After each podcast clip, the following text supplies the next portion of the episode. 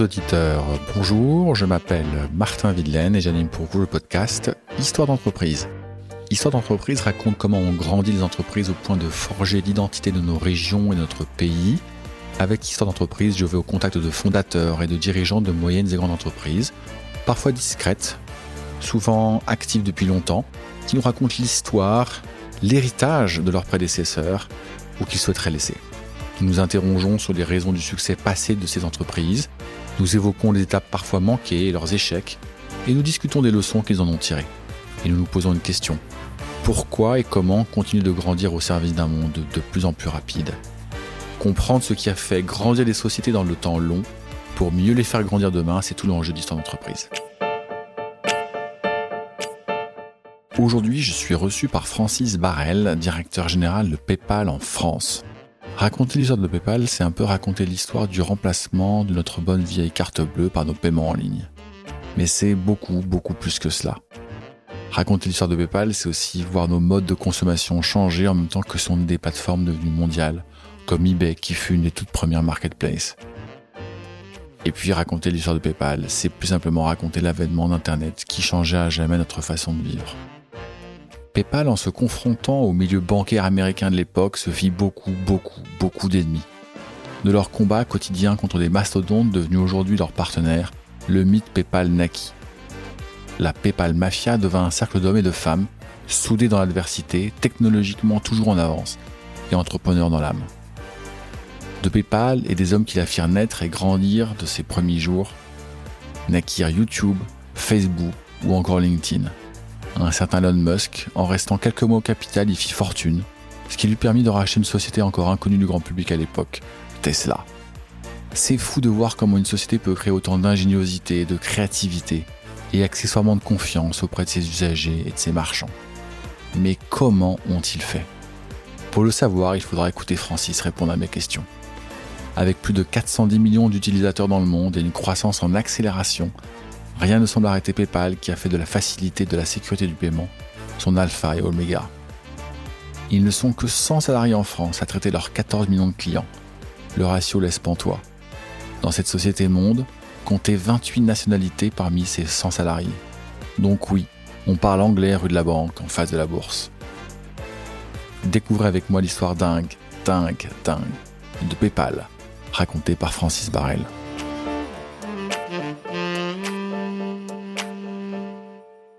Bonjour Francis. Bonjour. Aujourd'hui, je suis dans les locaux de PayPal, euh, en face de la bourse. On va raconter l'histoire de PayPal. C'est une histoire assez dingue. Alors, tout le monde connaît PayPal, qu'on ne présente plus évidemment, mais euh, je pense qu'il y a deux, trois choses que nous raconter qui sont pas forcément connues du grand public. Mais avant toute chose, est-ce que vous pouvez dire quelques mots sur vous-même avant qu'on se lance dans l'histoire de la société que vous dirigez en France aujourd'hui? Avec plaisir, merci Martin.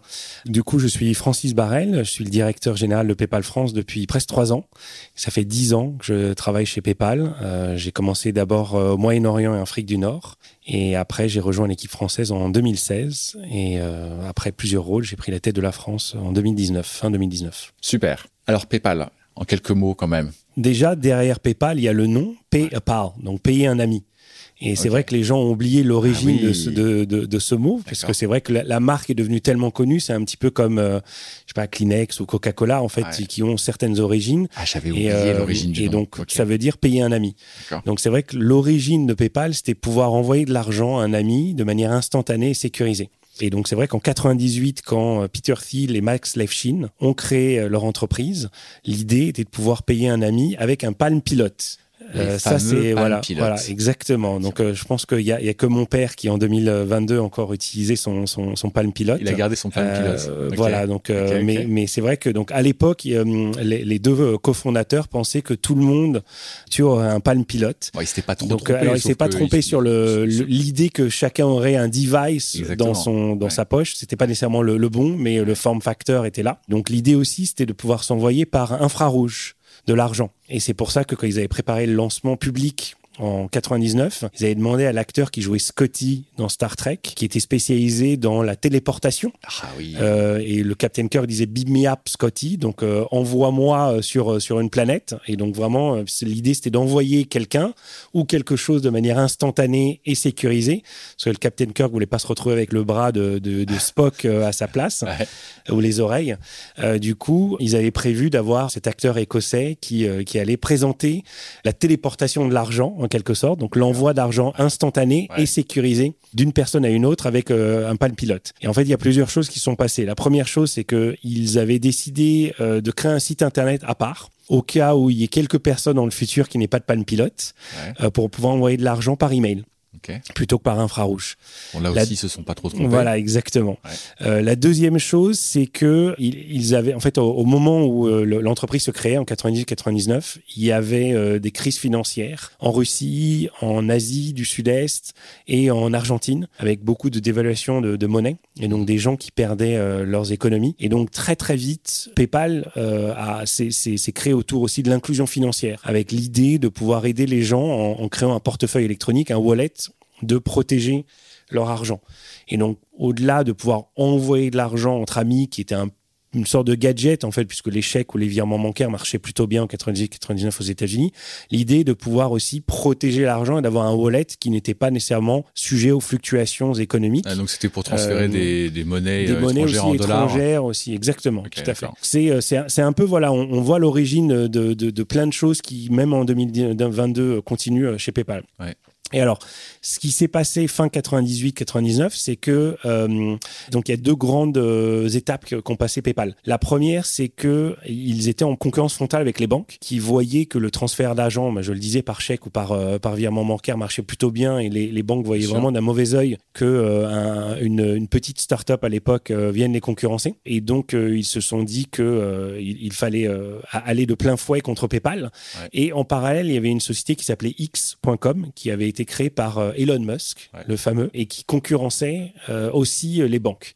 Et donc, quand Elon et Max Levchin et, Peter Thiel se sont dit, euh, non seulement la concurrence des banques, mais en plus on a la concurrence entre nous, deux startups qui, qui essayent d'avoir le même marché, elles se sont dit, le mieux pour pouvoir contrecarrer le, travail des banques, c'est de s'allier. Et donc, c'est là où elles ont fusionné. C'est à ce moment-là que Elon Musk est devenu, pas vraiment le cofondateur de PayPal, mais on est l'actionnaire de PayPal le plus célèbre. C'est marrant parce que j'avais retenu qu'il avait été le fondateur, mais en fait, non, non, non, en fait, voilà, exactement. Ah il y a une fusion. et vu que c'était le, le, propriétaire euh, unique de, de Il a pris une bonne, euh, bonne partie des, des, parts de, de PayPal. Ça, c'est documenté dans un, dans un livre fameux qui n'est plus en, en, en, distribution, qui s'appelle PayPal Wars, les, guerres de PayPal, en quelque sorte. et il y a un deuxième livre qui est sorti il y a à peine six mois, qui s'appelle euh, The Founders, sur lequel je reviendrai un petit peu après, parce que c'est des histoires intéressantes.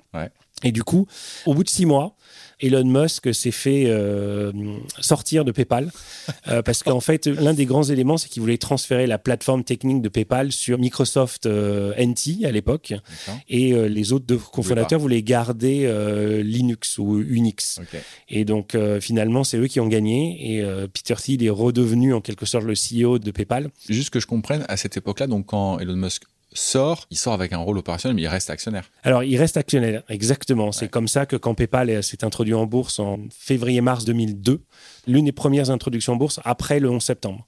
Voire la première. En, fait. en, trois ans, ils sont passés de zéro à. en fait, à plusieurs millions d'utilisateurs déjà, parce qu'en fait, c'est devenu viral. Et ça, c'est la deuxième grande étape que PayPal a passée. C'est qu'en fait, ils ont réussi à trouver une utilisation euh, pour, pour devenir viral qui était eBay. Parce qu'en fait, comme, comme je le disais, la création de PayPal au départ, c'était pour envoyer de l'argent de manière sécurisée, euh, simplifiée à des amis ou à des gens qu'on ne connaissait pas avec une adresse email sans compromettre son identité bancaire ou son, numéro de carte bancaire. Et ce que, ce que les, les fondateurs de PayPal, et en particulier l'un des directeurs marketing, avaient découvert, c'est qu'il y avait des gens sur eBay qui s'étaient appropriés la solution de PayPal sans même leur, euh, leur demander quoi que ce soit, leur en parler. Et ils commençaient à mettre les logos de PayPal sur leur page euh, eBay, en disant Moi, j'accepte PayPal, euh, c'est facile pour ah vous, vous n'avez pas besoin de m'envoyer un chèque, d'attendre que je vous envoie le produit et de voir que le chèque se perd dans la poste, que le chèque soit piraté ou des choses comme ça. Donc, c'était rassurant pour les vendeurs et pour les acheteurs d'eBay.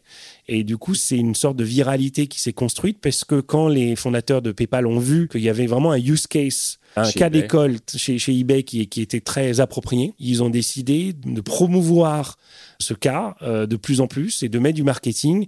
Et ce qu'ils proposaient par exemple, c'est pour chaque utilisateur euh, de PayPal qui a invité des amis, l'utilisateur avait 10 euh, dollars par exemple et l'ami en avait 10 ou 20 dollars. Et du coup, c'est un, une viralité marketing. On peut appeler ça member get member. Donc, c'est un, un, membre PayPal qui aide à, à avoir d'autres d'autres membres.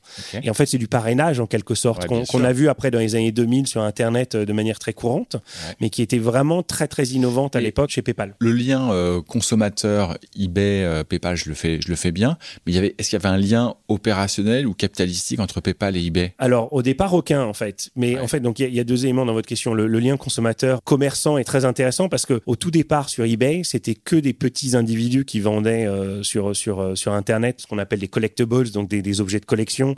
Il ouais. euh, y, a, y, a une légende urbaine qui dit qu'eBay s'est créé autour d'un pèse. Je sais pas si vous vous souvenez ces petits distributeurs de bonbons rectangulaires là. Ah oui. Euh, ou sinon une, une, une, télécommande laser qui était cassée en fait. Euh, mais du coup en fait c'était des individus qui vendaient à d'autres individus. Donc c'était pas des banques, c'était pas des grands e-commerçants ou des commerçants qui pouvaient encaisser de l'argent. C'est pour ça que l'utilisation de de, PayPal a vraiment explosé parce que ça permettait de recevoir des paiements en tant que consommateur, en tant qu'individu, sans avoir à euh, signer un contrat, attendre six mois que la banque euh, vous envoie un lecteur de carte, par exemple, où vous devez faire une intégration. Et c'est toujours le cas aujourd'hui. Et donc, le deuxième élément, pour répondre à votre question sur les liens capitalistiques, il n'y en avait aucun au départ. Mais ce qui est intéressant, c'est que très, très vite, avec cette viralité sur eBay, eBay a réalisé que plus de la moitié des paiements sur sa plateforme passaient par PayPal, PayPal, donc devenaient dépendants de PayPal. Et euh, PayPal a réalisé que plus de la moitié des paiements euh, sur PayPal, PayPal venaient d'eBay. Oh donc, euh, donc c'est pour ça que, ça que le livre s'appelle aussi PayPal Wars, parce que très très vite, eBay a dit on est devenu trop codépendant de PayPal, il faut qu'on crée notre propre modèle de paiement notre propre système de paiement. Et donc, ils ont essayé par tous les moyens, pendant des mois et des mois, de contrecarrer euh, PayPal. PayPal. Et, et, PayPal a essayé très très vite de trouver d'autres moyens de viralité en dehors d'eBay de, pour arriver à, à se construire. Et, et, en fait, qu'est-ce qui s'est passé? C'est que quand PayPal s'est introduit en bourse en mars 2002, eBay a, a essayé par tous les moyens euh, de, de, trouver un concurrent pendant des mois et des mois jusqu'à ce qu'ils disent bah, euh, If we can't fight it, let's join them. Okay. Et, et, donc, ils ont décidé de racheter euh, PayPal en octobre 2002. C'est eBay qui a racheté PayPal. C'est eBay qui a racheté PayPal, exactement. Et alors, ce qui s'est passé, en fait, ce qui est intéressant, c'est que à partir du moment où PayPal s'est fait racheter par, par eBay. Au moment donc, de l'introduction en bourse Alors, donc, juste six après. mois après. Vraiment six mois après. Okay. Donc, euh, PayPal est devenu euh, listé sur le, le, marché du Nasdaq en, en, début 2002 et six mois après, et a, entre guillemets, perdu son indépendance. Mais en fait, ce qui est intéressant, c'est qu'il a gagné en indépendance, justement. Parce qu'en fait, ils ont été rachetés par eBay. Ils sont et sortis donc, de la. Ils sont sortis de la cote si, à ce moment-là. Donc, eBay, eBay, en fait, l'entreprise eBay Inc. restait euh, cotée.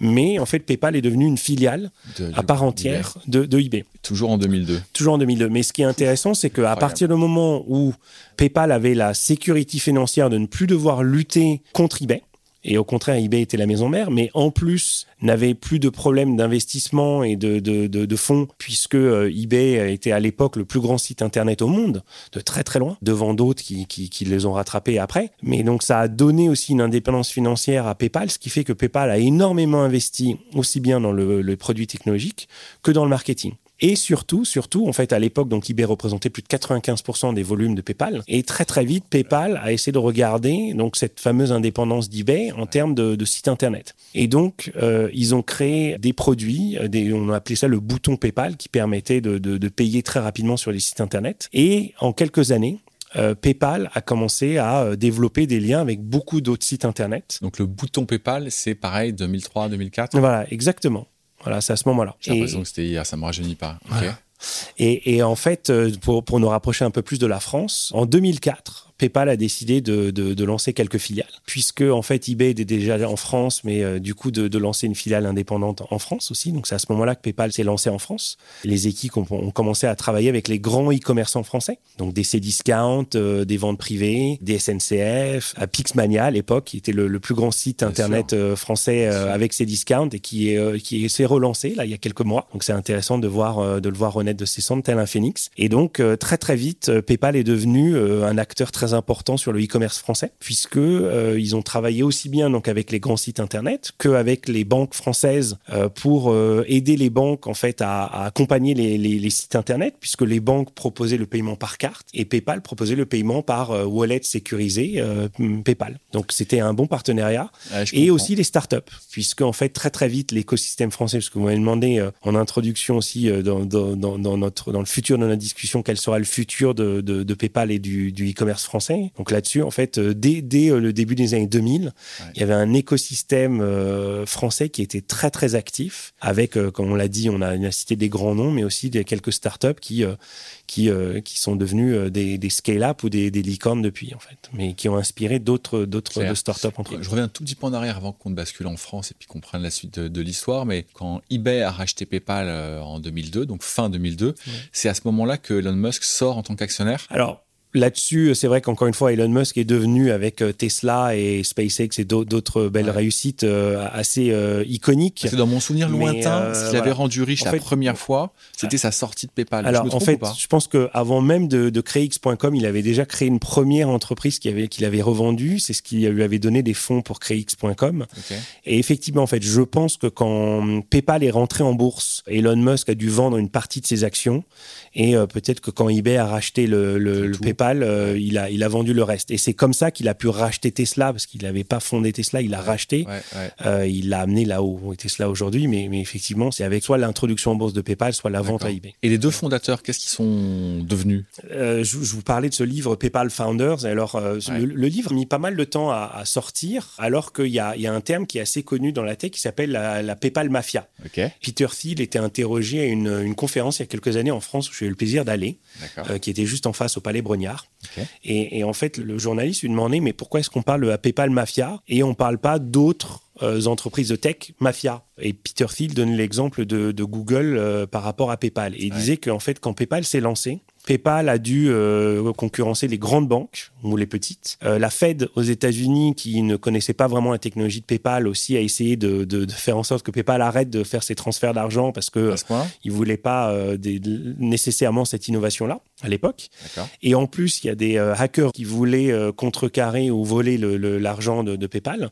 Et en fait, c'est comme ça que Max Levchin a créé en fait le CAPTCHA qui est ce fameux code que vous devez rentrer en fait. C'est lui qui a créé Et en fait, très très tôt, en fait, euh, très très tôt, la technologie de PayPal était très en avance par rapport à tous les hackers et permettait en fait de euh, contrecarrer le, les, euh, les, les, différentes mal, intentions, initiatives mal intentionnées.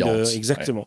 Et c'est pour ça qu'en fait, dès 98, on était très très en avance pour tout ce qui est cybersécurité, que ce soit en interne où on pouvait racheter des sociétés spécialisées là-dessus pour toujours avoir plusieurs temps d'avance par rapport aux personnes mal intentionnées. Du coup, Peter Thiel racontait qu'ils avaient, ils avaient tous ces obstacles-là, tous ces concurrents, mmh. euh, tous ces, euh, ces personnes qui, qui, voulaient voir couler PayPal, alors que en fait, euh, Google, par exemple, avait ce qu'on appelle un blue ocean en, en, business. En fait, PayPal c'était plutôt red ocean, donc c'était vraiment une mer très très agitée et, et, remplie de requins. Elle arrivait dans un marché qui était déjà structuré, elle avait une nouvelle offre, mais... et surtout aussi très réglementé, parce que la, les, banques sont très réglementées, alors que c'est vrai que tout ce qui était la recherche sur Internet était euh, beaucoup moins euh, réglementé ou beaucoup plus facile.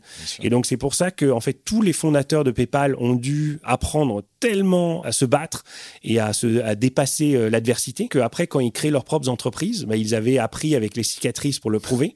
et donc ils pouvaient créer des entreprises. Donc, vous regardez, il y, a, il y, a, YouTube qui a été créé par un ancien de PayPal, vous avez LinkedIn qui a été créé par un ancien de PayPal. Reid Hoffman faisait partie des, des, fondateurs. Donc vraiment, il y a des très très belles réussites de, de, de PayPal. Des belles réussites, et donc pour revenir à votre question sur Max Levchin et, Peter Thiel, donc ils ont après qu'ils soient partis de PayPal euh, quand, PayPal a été racheté par eBay euh, fin 2002 début 2003, ils ont volé de leurs propres ailes, ils sont devenus des investisseurs. Donc je crois que Peter Thiel est l'un des tout premiers investisseurs historiques dans, dans Facebook par exemple. Euh, dans d'autres très belles réussites de la tech, ce qui fait que ses ventes lui ont permis de devenir encore plus euh, gros investisseurs. Et euh, Max Levchin, pareil. Donc, chacun ont créé des belles entreprises de leur côté. Donc, je crois que Peter Thiel, c'est lui qui a créé Palantir, qui est une entreprise aux États-Unis qui est assez connue pour ah tout ce qui est analyse de data. et Max Levchin a créé Affirm, qui est une entreprise, c'est une fintech aussi aux États-Unis qui, qui fait des prêts aux consommateurs. C'est magnifique. C'est incroyable. Alors, on revient maintenant à hum, PayPal en France. Donc, vous disiez, on crée la filiale en France. Là, on est 2004, 2005. Oui, exactement. Et vous commencez à aller voir les, grands marchands. Voilà, exactement. L'idée est, euh, puisque eBay est bien installé en France et aide à développer la marque consommateur de PayPal et la base consommateur, l'idée était de faire bénéficier aux grands e-commerçants français de cette base consommateur déjà engagée. Sur encore une fois 2003-2004, c'est pas les débuts du e-commerce en France, mais c'est la première vague, on va dire. Il y a déjà rue du commerce. Voilà, rue du commerce, VP, on l'a dit. Euh, il y avait aussi euh, Price Minister à l'époque, par exemple aussi, qui est devenu Rakuten entre temps. Mais donc il y avait vraiment quelques belle, euh, belle réussite française. Et eux, comment ils assuraient le paiement? Avec des banques, justement, en fait, avec des banques françaises la plupart du temps. par carte bleue, voilà, exactement. Online, Mais c'est vrai que, euh, encore une fois, le, côté rassurant et, tellement facile et rapide de, du paiement par PayPal a séduit les consommateurs français très très vite. Alors c'est vrai que moi j'aime bien raconter que les consommateurs français connaissaient le paiement. Alors on appelait ça pas sur Internet, mais sur le Minitel dès les années 80. Ouais, non, mais là, on trop, trop, loin. Voilà, mais, mais c'est intéressant quand même de se dire que parce que pareil, il y a des, y a des belles réussites entrepreneuriales françaises sur le, sur le e-commerce qui euh, voient leurs origines dans, euh, dans le Minitel ou parfois même le Minitel rose aussi, en fait. C'est ça qui est intéressant. Mais, mais donc, du coup, c'est vrai que les Français étaient déjà avides des achats euh, digitalisés, on va dire, électroniques. Et donc, PayPal a pu les aider à, à, transformer ces prémices d'achat digitalisés sur, sur Internet avec un, taux d'engagement et, et, des achats beaucoup plus réguliers que par carte. Ouais, j'allais y venir. C'est que peut-être que ce que mesurent peut-être pas ceux qui nous écoutent, c'est que parce qu'il y avait cette facilité, cette sécurité, cette confiance que vous apportiez, que vous apportiez, que vous continuez d'apporter évidemment à tous ces sites, c'est que ça a augmenté le commerce sur ces sites. C'était c'était générateur de vente en fait chez, chez vos clients. Oui, tout à fait. Ce qu'on voit très très souvent avec nos, nos, grands e-commerçants, c'est que euh, les paniers moyens PayPal sont plus importants, ah. le taux d'engagement de, des clients PayPal est plus important, le taux de récurrence des clients est plus important, et finalement le taux mobile aussi. C'est-à-dire qu'on on a quand même pas mal de jeunes, même si aujourd'hui avec plus de 14 millions d'utilisateurs en France, on est très représentatif de la population française. On a aussi des personnes âgées, surtout avec le Covid, qui ont été rassurées par notre marque. Mais c'est vrai que vu qu'on a beaucoup de jeunes. Le, taux d'utilisation du mobile aujourd'hui a dépassé les 50% pour la plupart des, sites avec PayPal, alors que quand vous regardez euh, le, taux par carte, il est plutôt sur desktop. Euh, et, et, ce qu'on voit aussi, c'est ça qui est intéressant, c'est que en particulier sur les abonnements aussi. Parce que c'est vrai que quand vous devez mettre votre carte sur, euh, sur Internet, euh, vous la mettez sur un site, puis sur un deuxième, sur un troisième, et quand elle expire, bah pareil, vous devez la changer sur un premier site, sur un deuxième, sur un troisième, et c'est vraiment très très compliqué, alors qu'il suffit que vous la mettiez dans PayPal. Et en fait, quand elle expire, vous changez la date juste sur PayPal, et après, du coup, tout est, tout est alimenté, facilité par, par PayPal, en fait. Donc ça, c'est très facile. Moi, ce qui me frappe, et c'est assez récent, euh, là on va faire un saut euh, dans le quotidien, mais on reviendra peut-être un petit peu plus tard sur les, années 2010, mais moi ce qui me frappe aujourd'hui, c'est que très sincèrement, c'est devenu plus compliqué de payer par, par téléphone et online. Ça s'est vraiment complexifié. Vous saisissez votre mot de passe, votre identifiant. Ensuite, euh, on vous envoie un code SMS, il faut avoir votre téléphone. J'avais une amie qui, qui, qui se fait voler son téléphone à Paris la semaine dernière. Elle me dit, mais sans téléphone, on peut plus vivre, c'est plus possible. Est-ce que euh, les solutions de PayPal aujourd'hui facilitent davantage l'acte de paiement plutôt que le paiement euh, historique, classique, par carte bleue online alors, c'est vraiment l'objectif, puisque aujourd'hui, donc on a 14 millions d'utilisateurs en France, on a plus de 430 millions dans le monde. Je pense qu'on a déjà dépassé les 100 millions en Europe. Et en fait, puisque l'idée de, ce SMS de sécurité qu'on appelle le 3DS par exemple est quelque chose qui est beaucoup plus courant en Europe que dans d'autres géographies mondiales. Donc c'est vrai que c'est primordial pour PayPal de créer une, une, expérience client qui est fluide mais sécurisée. Et c'est vrai que ce qu'on regarde dans les paiements, c'est que l'équilibre parfait et en même temps très instable entre sécurité d'un côté et fluidité de l'autre est très très complexe. C'est pour ça euh, d'ailleurs que qu'on est devenu indépendant d'eBay. Après, on saute un petit peu les étapes, mais en, 2015, on est redevenu indépendant pour pouvoir continuer à investir constamment dans la sécurité et la facilité et trouver cet équilibre encore une fois parfait. Et, donc c'est vrai qu'on le voit aussi bien avec nos e-commerçants qu'avec nos consommateurs, qu'on on essaye de mettre en place des moyens de d'identification invisibles pour euh, que notre client soit identifié, donc confirmé, pour que quand il arrive au moment de, son achat, il est en fait euh, déjà euh, identifié, qu'il n'a pas besoin d'attendre un, code de sécurité. Quand vous créez un compte sur Internet, sur paypal.fr par exemple, c'est une coquille vide. en quelque sorte, il n'y a rien. Mais en maintenant, nous, on fait des premiers checks de sécurité. Les checks qu'on garde que pour nous, qu'on ne partage avec personne. Donc, c'est pour ça que d'un point de vue euh, privacy, en fait, on, est vraiment euh, ce qu'il y a de mieux, parce qu'en fait, on sécurise tout, mais pour sécuriser la transaction et l'identification des clients. Donc, un, il crée son compte, on sécurise certains éléments. Deuxièmement, il rajoute un moyen de paiement, que ce soit un compte bancaire, une carte bancaire, où il peut recevoir de l'argent par un ami. Mhm. Et donc, pareil, ça, c'est ce qu'on appelle un moyen de paiement qui est associé au compte PayPal. donc là, on fait une deuxième vérification. Et au moment où il va acheter, donc c'est une troisième étape, donc ça, c'est une transaction, on va refaire des checks et on va regarder est-ce que le profil de l'achat correspond euh, à euh, la borne euh, GSM du, de, de, là où il s'est identifié quand il a créé son compte ou quand il a rajouté sa carte, ou est-ce que d'un point de vue géographie, est-ce que d'un point de vue vitesse d'entrée du, du, du, mot de passe ou des choses comme ça, il y a énormément d'éléments sécurisés qu'on va regarder jusqu'à 1000 points euh, différents à la transaction de vérification, ce qui fait qu'on va pouvoir rendre la, transaction sécurisée. Ou si, euh, bah, comme dans l'exemple que vous me donniez, votre ami s'est fait voler son compte et pour une raison ou pour une autre, il y a, elle avait un mot de passe qui était plutôt facilité sur, euh, sur PayPal. C'est pas parce que quelqu'un a un accès au compte PayPal parce qu'il a pu voler le mot de passe, par exemple, que il va pouvoir acheter parce qu'on peut voir qu'en fait la transaction n'a rien à voir avec les habitudes du client et dans un cas extrême, si jamais euh, le voleur avait pu faire une transaction PayPal, votre ami pourra se faire rembourser parce qu'il y a la protection des acheteurs qui est notre promesse de PayPal. Ce qu'on dit protéger le client, c'est aussi bien protéger ses informations financières, mais aussi protéger euh, des achats qui sont euh, malhonnêtes ou d'une livraison qui, n'arrive pas, par exemple. Hyper intéressant. Donc, on va revenir un petit peu là. Vous disiez qu'en 2015, vous redevenez autonome sur le plan actionnarial, mais peut-être que vous pouvez nous raconter ce qui se passe en France, en fait, entre 2005 et 2015. Alors, parce que c'est une, une vraie success story. Je ne cherche pas à vous ouais, Je dirais pas que c'est un long fleuve tranquille, mais c'est vrai qu'en fait la stratégie a toujours été euh, assez homogène, qui a été de continuer à, acquérir plus de consommateurs euh, avec cette promesse de les protéger, de les aider à payer de manière simple, comme je viens de le décrire, et, en fait de faire bénéficier de cette base de consommateurs à, aux e-commerçants qui commençaient ou qui étaient déjà développés. Euh, donc de créer une sorte de cercle vertueux où plus il y avait des consommateurs, plus ils étaient intéressés par découvrir d'autres sites où ils pouvaient acheter en France ou à l'étranger. Plus les e-commerçants voyaient des nouveaux consommateurs, plus ils accueillaient euh, PayPal à, bras ouverts et plus du coup en fait ça créait des endroits pour les consommateurs où ils pouvaient payer.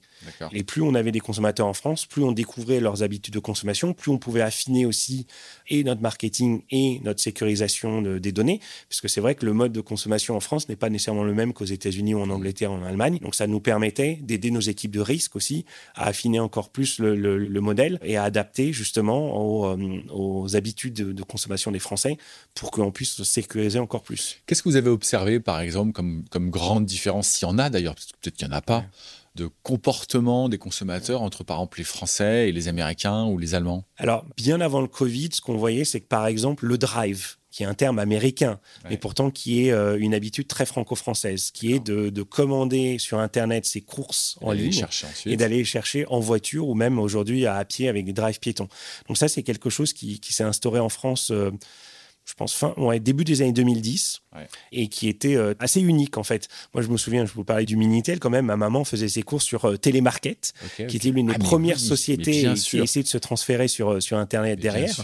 Mais du coup, vraiment l'idée de pouvoir faire ses courses en ligne, encore une fois que ce soit sur un petit écran vert et, marron du Minitel ou après en, toutes les couleurs sur, sur Internet, c'était vraiment quelque chose de très franco-français. Et je pense que c'est dû au fait que le modèle d'hypermarché ou de supermarché est un modèle français créé par Carrefour et Leclerc dans les années 50 et qui s'est adapté en ligne très très vite sur le Minitel d'abord et après via les drives avec le click and collect, le drive euh, sur euh, dès les années 2010. Et donc ça c'est vrai que euh, aux États-Unis on voit que l'épicerie en ligne, ce qu'on appelle les online groceries, est, est encore très en retard en pénétration par rapport à la France. Même l'Angleterre qui est le pays au monde où le taux de digitalisation, donc qui est le pourcentage de l'économie qui passe par Internet est le plus élevé au monde, il s'approche des 20%, alors qu'en France avant le Covid on était autour de 8-10%. Je pense que là on est déjà à 12, 13, 14 On a bien avancé. Même l'Angleterre est très en retard sur euh, les courses en ligne. Alors, ils sont très en avance par rapport aux restaurants, parce que c'est vrai que ça, c'est une différence aussi. C'est vrai que les restaurants en France ne livraient jamais et ne faisaient jamais emporter.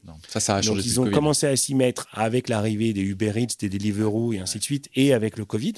Mais c'est vrai qu'en Angleterre, aux États-Unis, ça, c'est quelque chose qui était très avancé. Mais justement, parce que, en fait, c'était tellement facile de commander dans les restaurants sur Internet que finalement, ils n'avaient pas besoin de commander euh, leurs courses en ligne. Alors qu'en France, au ah contraire, les Français aiment bien cuisiner ou aiment bien avoir des produits frais. Ah. Euh, et, donc voilà, donc euh, c'est les deux, les deux économies, enfin les deux, les deux verticales qui sont très liées l'une à l'autre en fait. Donc la France grandit, super. Est-ce que vous avez eu le sentiment que dans vos prédécesseurs, un homme, une femme qui a été vraiment euh, game changer ou en fait c'est le modèle qui est tellement puissant que c'était c'est un sujet d'exécution Alors là-dessus, je suis un peu biaisé parce que le, mon prédécesseur qui était un, mentor et ami, euh, ah qui est Damien Perria, qui en fait qui a pris la tête de la France début 2016. C'est à ce moment-là d'ailleurs, donc moi je m'occupais du Moyen-Orient, l'Afrique du Nord et, il m'a proposé de rejoindre l'équipe française.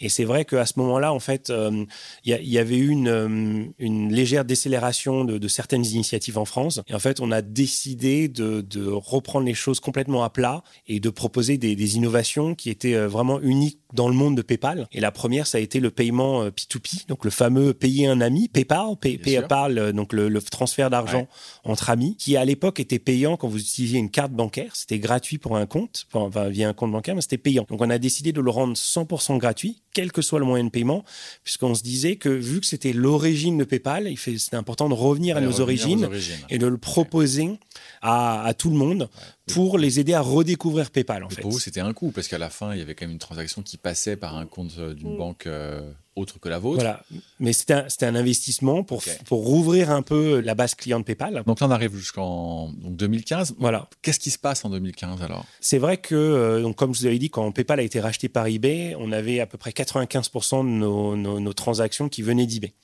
Et donc, début des années 2010, c'est à ce moment-là où les 50% à peu près ont, commencé à être passés. Et donc, PayPal avait réussi à, acquérir une indépendance de la part d'eBay. Mais c'est vrai que capitalistiquement, on était encore impliqué. Et donc, ce qu'on a vu à partir des années 2010, c'est que le paiement devenait de plus en plus complexe. Il y avait évidemment de la concurrence, mais encore une fois, cet équilibre sécurité, facilité et requérait beaucoup d'investissement.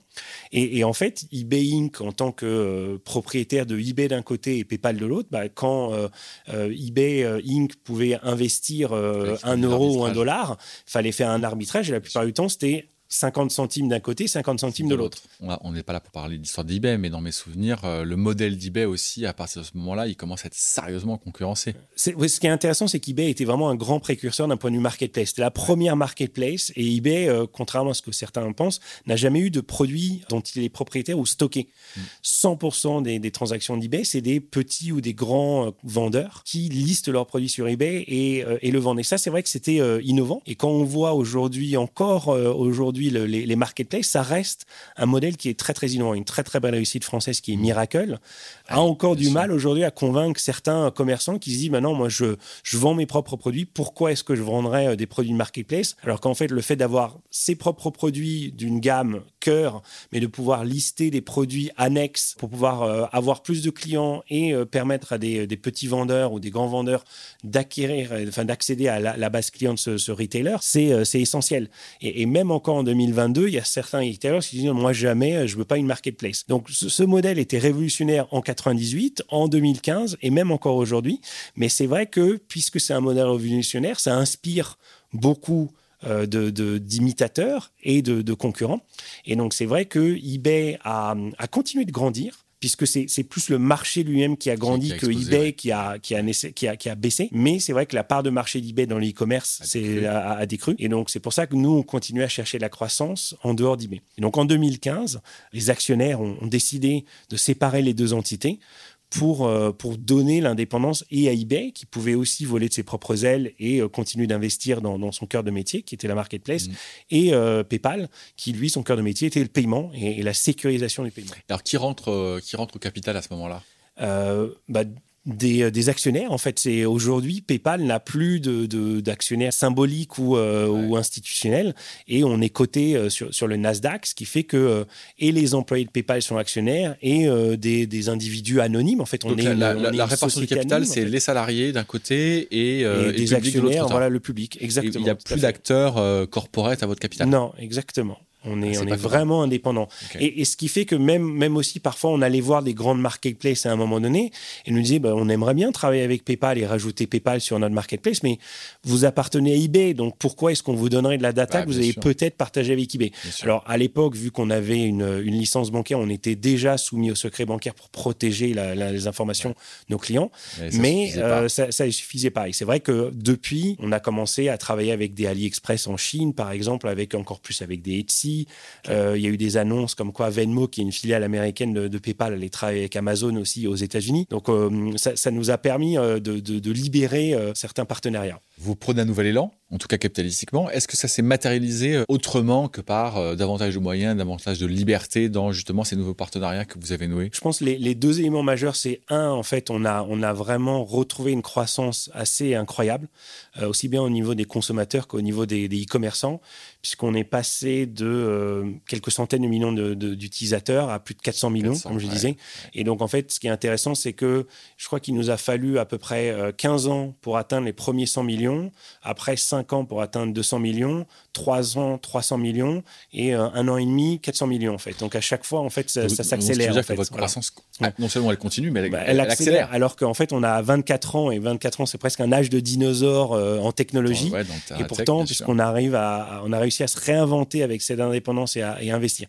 Et la deuxième chose qu'on a fait aussi ça c'était clé quand notre nouveau PDG est arrivé Dan Schulman. En fait il, il est arrivé il a dit les partenariats euh, vont nous ancrer dans une indépendance, surtout une neutralité du marché.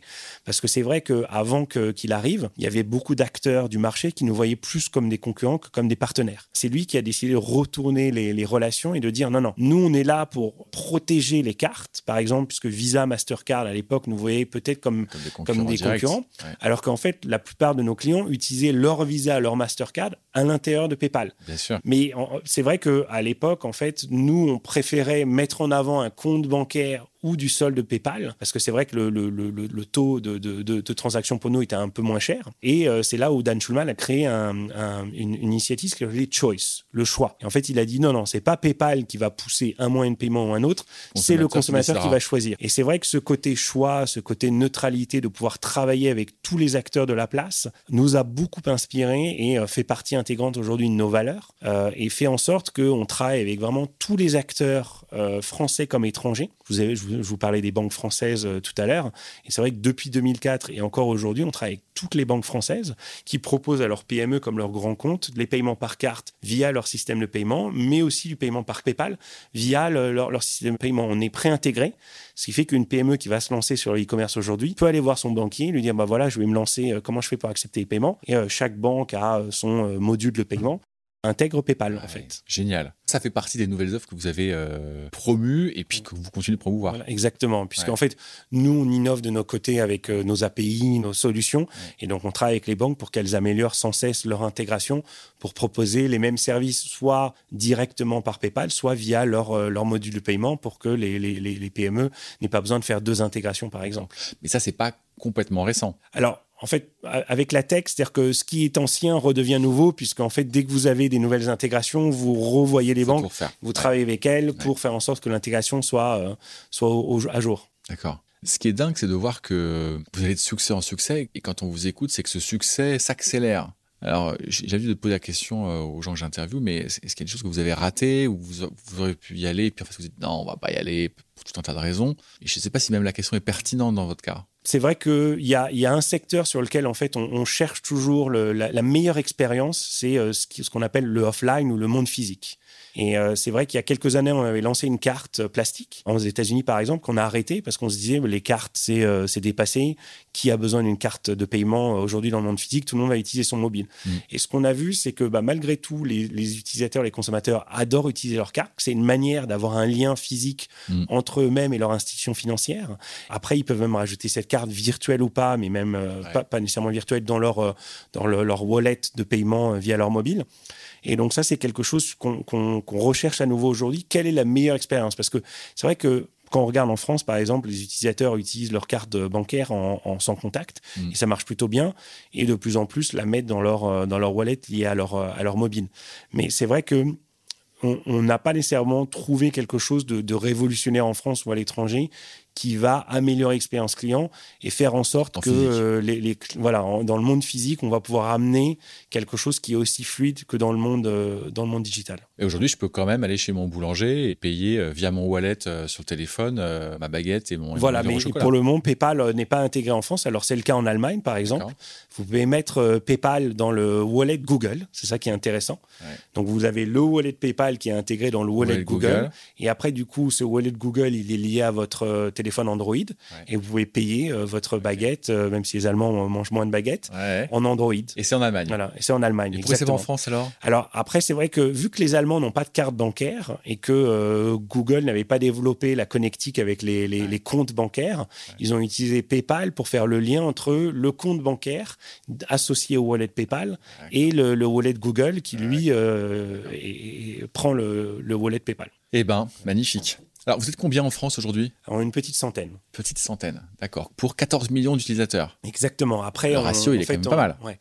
En fait, on, utilise beaucoup de ressources euh, dans le monde entier, euh, puisque c'est vrai que euh, la sécurisation d'un compte français ou d'un compte américain ou allemand, même si je disais qu'il y avait certaines habitudes de consommation qui est différente, est assez similaire. une carte bancaire aujourd'hui, justement Visa, Mastercard, sont des cartes internationales. Donc le, la, la connectique est internationale aussi. Donc ça nous permet du utiliser des ressources du monde entier. Et il y a des Français qui travaillent aux États-Unis, puis on a des Américains qui sont en France. Aujourd'hui, au bureau de Paris, on a 28 nationalités différentes, euh, puisqu'on arrive collaborateurs. voilà, exactement. Euh, en fait, ça montre et l'ouverture à la diversité de PayPal en France et à l'étranger, parce qu'on recherche toujours euh, des profils différents, des caractères différents qui vont nous amener leur richesse et leur manière de penser qui est, qui, qui est, qui est propre. Alors, quand je vous écoute, je vois vos yeux briller, donc je, je, je vois bien que, comment dire, vous êtes à fond, quoi. Ça fait vraiment plaisir à voir. Qu'est-ce qui fait que euh, vos 100 collaborateurs, ils se lèvent le matin et disent Ouais, quand même, c'est quand même top ce que je fais Au-delà du fait de la réussite, des grands chiffres, il y a 400 millions d'utilisateurs, c'est, objectivement, c'est magnifique. Mais, mais, plus profondément que ça. C'est vrai qu'on a des gens qui sont depuis euh, plus de 10 ans chez PayPal Appareil comme moi, ou même certains 15 ou presque 20 ans, euh, donc on a, voilà, on a une, voilà, dès, 2004 pratiquement. Donc on, a vraiment une, fidélité, une loyauté de la part de nos, salariés, mais on a aussi plein de nouveaux qui sont arrivés euh, pendant le Covid, euh, donc à distance quand les bureaux étaient fermés. Et je pense que ce qui relie ces, anciens comme ces nouveaux, c'est les valeurs de PayPal. C'est le fait que on, je dis pas qu'on peut changer le monde, mais c'est vrai que bah, vous êtes déjà un peu en train de changer dans les faits. en fait, on a beaucoup de témoignages de PME qui viennent nous qui nous dit bah voilà en fait sans PayPal j'aurais pas pu lancer mon business. Sans PayPal j'aurais pas pu me développer. J'aurais pas pu embaucher des gens. J'aurais pas pu euh, acheter les produits en France par exemple. Euh, j'aurais pas pu m'exporter à l'étranger. J'aurais pas pu faire connaître euh, vous le dit, voilà. Et on, a ces témoignages et c'est vrai que c'est c'est tellement gratifiant. Et c'est ce qui fait que les gens se lèvent le matin et ont des étoiles plein les yeux comme vous disiez tout à l'heure pour moi ou mes collaborateurs. Et ils font que ils sont contents. Alors il y a il y a l'entreprise et la mission mission de l'entreprise, qui est l'inclusion financière, le développement du e-commerce. Il y a aussi les gens. Euh, je vous ai parlé de ces nationalités, font que euh, euh, aujourd'hui la langue parlée au bureau de Paris, c'est l'anglais. c'est pas parce qu'on est, on, laisse la langue de, Molière, mais parce que c'est vrai qu'on a tellement de nationalités bah, différentes pour être inclusif. il faut qu'on puisse faire parler les, gens ensemble et se, comprendre. Alors c'est quoi les grands défis de, PayPal pour les années à venir, au-delà de passer aux milliards d'utilisateurs? On cherche toujours plus d'utilisateurs, on cherche toujours plus d'engagement de nos utilisateurs existants aussi. Mais c'est vrai que en fait, en France, l'objectif c'est d'être toujours plus pertinent de travailler toujours avec le, plus de e-commerçants. et vous m'avez demandé en introduction à quoi je pense et quels étaient les challenges. Par exemple, moi, il y en a en tant que parent où je vois que euh, même l'école où sont mes enfants est assez digitalisée. Et donc, euh, par exemple, pour activités extrascolaires euh, ou périscolaires, on peut payer via cette plateforme. Et en même temps qu'à la sortie scolaire, il faut quand même donner des espèces et donner des, tickets de, métro papier. Et quand il faut une autre activité, bah, c'est pas la plateforme centralisée, c'est une troisième manière de payer, c'est par chèque. Moi, dès que je fais un chèque, ça me semble tellement 19e siècle que ça me fait mal. Donc, je me dis qu'aujourd'hui, que ce soit les écoles, mais même les collectivités locales, voire le, gouvernement français, on, a quand même encore beaucoup, beaucoup de travail à faire mmh. au niveau de. Alors, c'est possible de, vivre sans chèque. Hein. Je vous parle à quelqu'un qui, a, qui a décidé à sa banque non, non, vous, vous n'envoyez plus de chéquier. C'est possible. C'est il y a des moments où c'est un petit peu compliqué. Voilà, exactement. Mais, mais on y arrive toujours. Mais du coup, euh, je trouve que nous, on a la chance d'avoir, euh, de travailler avec toutes les industries, toutes les verticales et beaucoup de pays dans le monde. Et ce qu'on voit, par exemple, c'est qu'on donne en France, on donne beaucoup en exemple l'Allemagne, mais c'est l'Italie qui, d'un point de vue euh, digitalisation des services des collectivités locales et du gouvernement, est très, très en avance. Parce que c'est vrai qu'ils veulent lutter contre les utilisations des espèces. Donc, ils sont très en avance.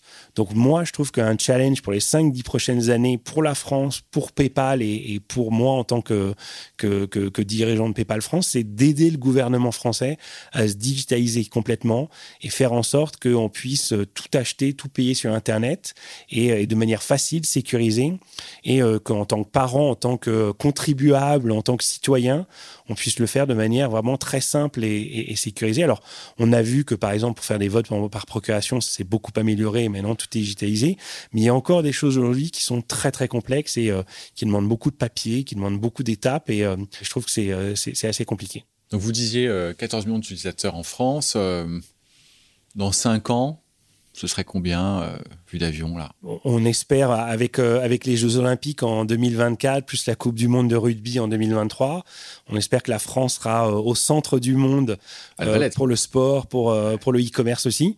Donc effectivement, on espère continuer à faire grandir la base, peut-être la doubler d'ici d'ici quelques années et continuer à faire progresser le e-commerce en France et toujours embaucher plus de, de, personnes à Paris et faire en sorte que le bureau de, de PayPal France soit encore plus actif et encore plus dynamique et euh, dépasser les 30 nationalités différentes peut-être, euh, avoir encore plus de langues qu'on entend le, matin quand on arrive. Vous avez évoqué un tout petit peu les défis euh, que l'État, les collectivités ont à se digitaliser, participer de leur digitalisation, c'est ça que je comprends. J'aime bien interroger les dirigeants dans ce podcast sur leur vision de l'économie française et ce qui peut être encore amélioré, parce qu'il y a beaucoup de choses à améliorer. Donc, c'est vrai que d'un point de vue tech et digital, il y a eu d'énormes efforts faits dernières années. Euh, on est le deuxième euh, pays euh, à recevoir des investissements dans la tech après l'Angleterre en Europe. Les choses sont vraiment passées au vert. Et c'est pas se, se flatter soi-même que de dire ça. Mais tout n'est pas parfait. Est-ce que d'après vous, il y a un domaine ou deux ou trois sur lequel vous voudriez dire un mot et dire là on peut s'améliorer, on doit encore s'améliorer? J'en ai déjà parlé d'un avec pour moi le, ce qu'on appelle le e-government. En fait, et, pour moi c'est pas que l'administration française, c'est les collectivités locales, les villes. Euh, j'en ai parlé. Côté État, ça s'est quand même vachement amélioré. on a France Connect. Mais, il y a quand même encore beaucoup, de, beaucoup de choses à faire et surtout, en fait, de le déployer dans les différentes villes. D'accord. Dans les différentes collectivités. Plutôt au niveau des collectivités, euh, alors. En fait, le, fait que, encore une fois, aujourd'hui, euh, vous êtes obligé de faire la queue la plupart du temps pour, pour recharger votre passe Navigo mensuel. Alors, vous pouvez un peu plus aujourd'hui le faire via l'app peut-être un peu NFC, mais c'est pas encore compatible avec tous les téléphones. Vous pouvez pas le faire sur un site internet normal. Juste rentrer votre numéro Navigo et que ce soit euh, prélevé automatiquement, des choses comme ça. Donc il y, a des choses du quotidien qui paraissent, euh, quand on y pense, aberrantes et en même temps, personne euh, n'a l'air de, pousser pour le faire progresser. Donc ça, ça demande quand même des investissements, ça demande des idées et, pour le faire. Mais, mais c'est vrai que je pense, pour moi, aujourd'hui, c'est le seul secteur, parce que c'est quand même le plus important. C'est, comme vous l'avez dit, il a fait beaucoup de progrès avec le Covid et même avant mais pour moi, c'est le seul parce que euh, je trouve que tout le reste a vraiment très, très bien avancé. Si vous parliez du fait qu'on était le numéro 2 en Europe, c'est vrai que euh, l'un des, hum, l'un des critères, c'est le nombre de licornes qui est en France, qui devait dépasser les 25 en 2025 et qui a dépassé les 25 en 2021. Donc là, je crois qu'on est même à 29 ou presque 30 aujourd'hui. Donc c'est un critère, mais c'est pas le seul parce que quand on voit le nombre de startups, quand on voit le nombre de fondateurs qui arrivent à, investir dans d'autres startups et à les aider à se développer, à investir et à exporter. C'est vraiment génial. Je parlais des, des, marketplaces. La raison pour laquelle je cite ça avec, euh, entre autres, Miracle, c'est que les, les marketplaces, c'est un, un peu un symbole du capitalisme à la française qui veut qu'on essaie de partager. Et, c'est intéressant parce que c'est vrai que vous avez beaucoup, des, on appelle ça l'économie partagée, et c'est vrai que c'est intéressant de, voir que c'est représentatif de la manière dont les Français veulent faire bénéficier des avancées technologiques et aussi d'avoir une communauté. Et c'est vrai que par exemple Le Bon Coin, qui est une très très belle plateforme, quand ils ont fait leur publicité, c'était pas on peut tout trouver tout sur Le Bon Coin, c'est on peut en fait, on peut aussi nouer des liens des relations ah, par accident. Quand on va aller acheter, ils avaient une belle pub avec une guitare et après ils avaient même euh, Catherine Deneuve, je crois, avec euh, avec des poules en porcelaine, si je me souviens. Voilà, c'est l'idée, c'est voilà, chacun peut s'adonner à ses collections, chacun peut rencontrer des, des personnes auxquelles il s'attendait pas euh, de rencontrer, et c'est du coup une manière de, de participer à une communauté. C'est vrai que ça, je trouve, c'est très français. Et c'est pour ça que les marketplaces en France se développent beaucoup et il y a des, des, très très belles réussites, que ce soit Doctolib, Blablacar, Back Market, Vestiaire Collective, Encore Store, et on envoie des nouvelles chaque mois, chaque année, et qui sont des réussites flamboyantes parce que c'est un modèle qui marche bien et qui s'exporte très très bien aussi. Génial. Alors le mot de la fin, Francis, pour nos auditeurs, euh, ils sont, euh, ils sont indépendants, ils sont dirigeants, euh, ils sont chefs d'entreprise. Qu'est-ce que vous auriez envie de leur dire?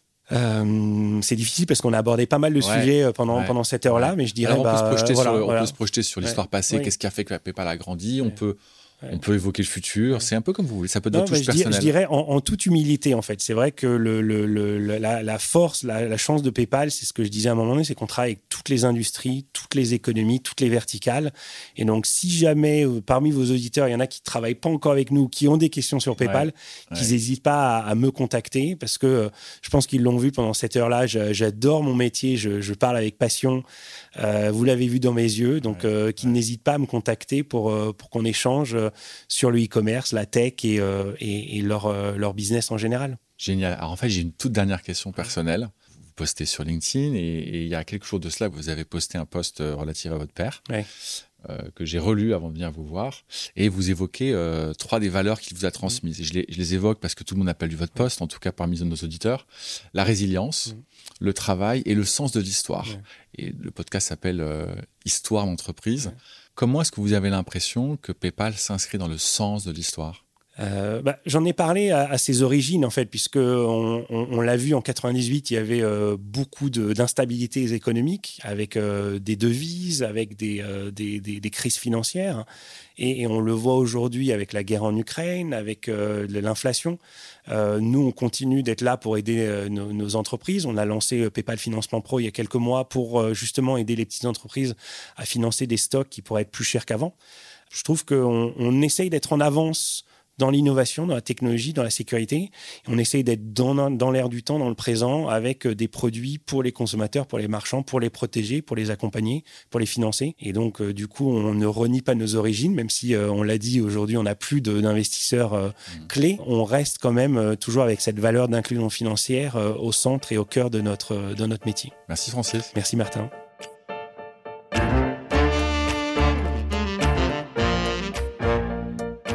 Merci d'avoir écouté Francis Barrel nous raconter l'histoire de PayPal. On a un peu le tournis en comprenant l'avènement de la société et les personnes un peu géniales qui l'ont créé. On dit souvent que les hommes passent et que les organisations restent. J'ai eu le sentiment en écoutant Francis que c'était aussi un peu l'opposé. Les hommes qui ont créé et fait grandir PayPal sont passés à autre chose et ont continué de créer, parfois avec d'énormes nouveaux succès. Pour les entrepreneurs, les dirigeants, les consultants, les étudiants à l'université ou en MBA de toutes sortes, pour toute personne se demandant comment faire grandir son activité online, PayPal est une leçon qui sera longtemps racontée à Harvard, à Fontainebleau et ailleurs. PayPal continue de produire des hommes et des femmes rares qui, à défaut d'avoir été le premier jour, ont acquis l'ADN de cette société fantastique. J'en connais deux que je veux saluer ici car elles ont été copines et collaboratrices avec moi dans une première vie. Claire Gubian et Marie Muller, qui ont toutes deux pris des postes de direction dans les sociétés digitalisées, en France et aux États-Unis. Je comprends mieux maintenant leur choix. Plus que jamais, s'il vous plaît, notez 5 étoiles le podcast sur votre plateforme d'écoute ou rédigez un avis et surtout, surtout, parlez-en autour de vous. Toutes les histoires d'entreprise sont également disponibles sur le site de bluebird.partners, site de la communauté d'indépendants que j'anime et qui conseille ou remplace des dirigeants. C'est toujours pour moi un immense plaisir de vous faire découvrir les sociétés sous un jour nouveau. J'espère que vous en tirerez le même plaisir. Encore merci pour votre soutien et à très bientôt.